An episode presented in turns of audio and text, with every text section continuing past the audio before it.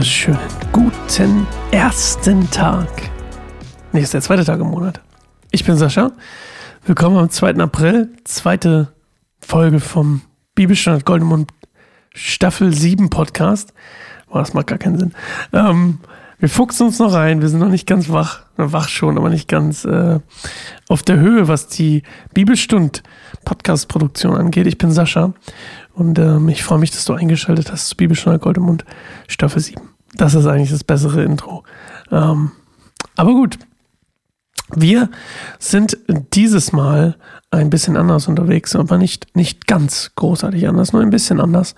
Und zwar, indem wir uns ein bisschen mehr am Anfang besinnen wollen. Ähm, meine Frau Claire hat mich auf die Idee gebracht, eine kleine Achtsamkeitsübung mit euch am Anfang zu machen. Und das ist nichts Großartiges, es ist etwas Kleines. Und diese kleine Achtsamkeitsübung, wie gesagt, die machen wir gleich. Und wir wollen einsteigen in das Buch der Psalme. Wir haben ja gestern schon so ein bisschen von mir die, ähm, ja, so, so eine kleine Zusammenfassung überhaupt über das Buch ähm, gehört. Also die Sammlung sozusagen, Textsammlung ist es ja. Und heute wollen wir direkt mit Psalm 1 loslegen. Und bevor wir das machen, möchte ich uns allen irgendwie in so eine kleine Minute äh, gönnen, in der wir zur Ruhe kommen und dann auch besser in der Lage sind, den ähm, Text so aufzunehmen, würde ich sagen. Deswegen fangen wir damit einfach mal an. Äh, wir machen mal die Musik hier an und dann ähm, wollen wir uns mal eine kleine Minute besinnen. Das ist eigentlich ganz leicht. Ähm, wir machen das zusammen, schließen einfach mal die Augen, besinnen uns um, auf die Sachen um uns herum, was wir hören was wir wahrnehmen.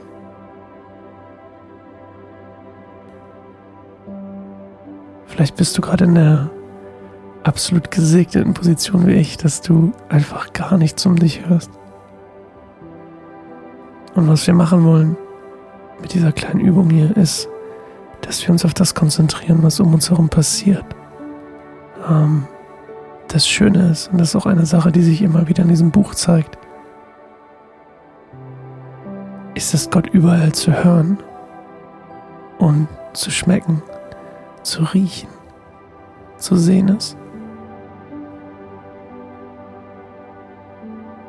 Auch in unserem Atem.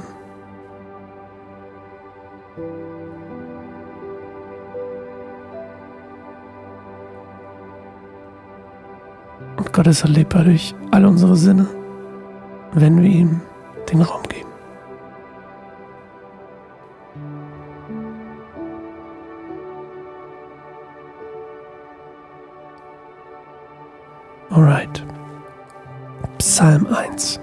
Glücklich ist der Mensch, der nicht auf den Rat der Gottlosen hört, der sich am Leben der Sünder kein Beispiel nimmt und sich nicht mit Spöttern abgibt.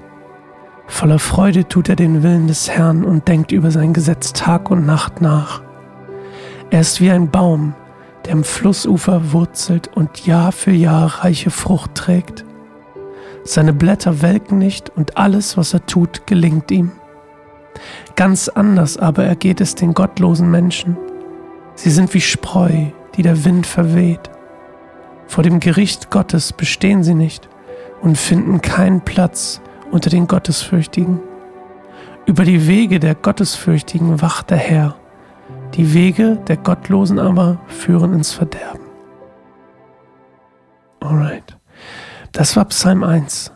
Und ähm, was ich so schön an den Psalmen finde, ist diese wirklich sehr, sehr, sehr bildliche Sprache. Also alles ist super krass, das habe ich ja schon erzählt. Ne? Viele Hirten, viele Bauern, viele ähm, äh, viel Natur und auf der anderen Seite auch militärische Bilder. Aber wir haben immer wieder auch Bilder aus der Natur, die sich hier durchziehen. Zum Beispiel hier der, äh, das Bild des Baumes.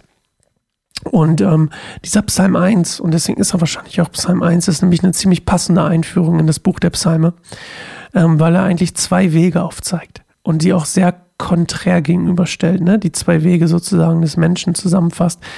Auf der einen Seite der Weg des Gottesfürchtigen oder des Gesegneten, man auch sagen könnte, also er spricht ja hier auch vom Segen, der für den Gottesfürchtigen da ist.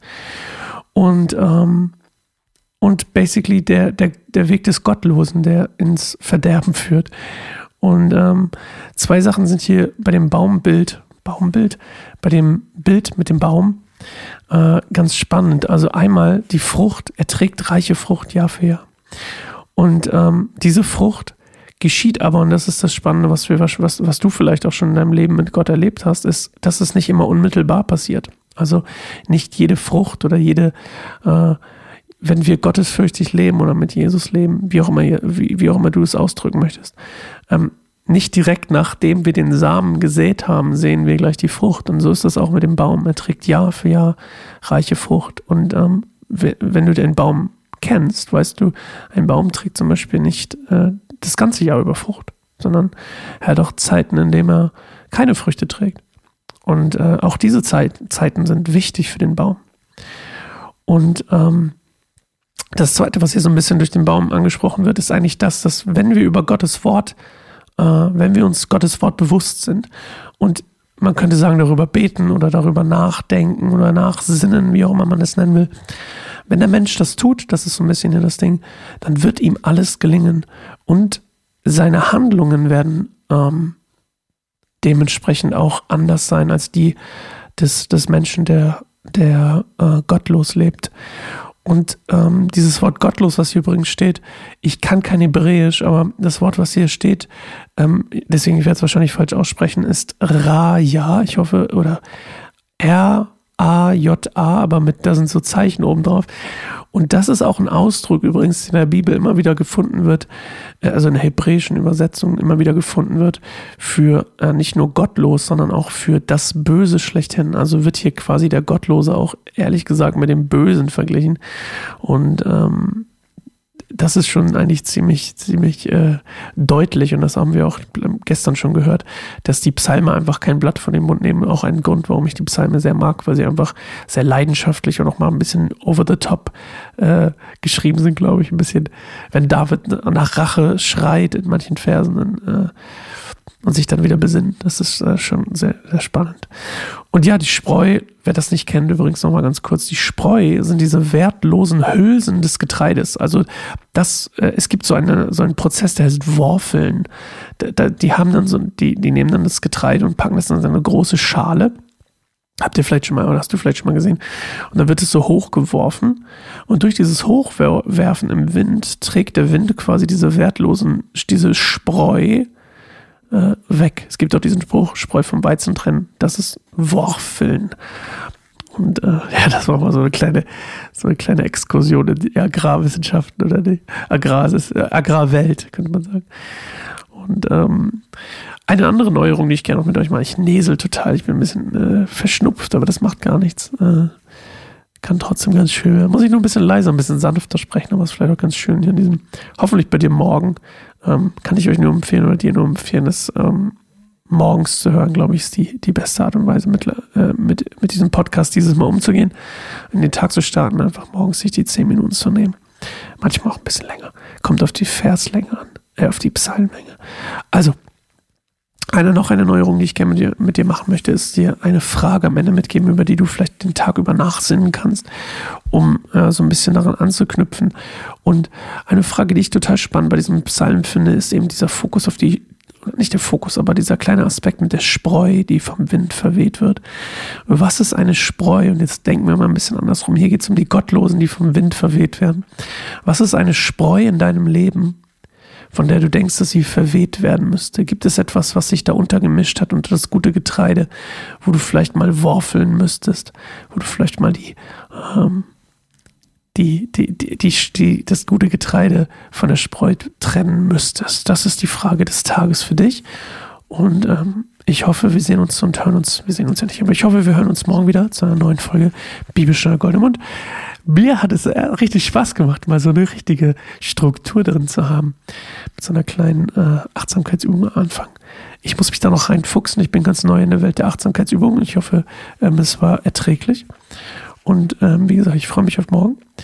Äh, geht gerne auf unsere äh, Social Media Seiten, wenn ihr Lust habt. Äh, das könnt ihr mal abonnieren. Wir nehmen das so ein bisschen als Newsletter.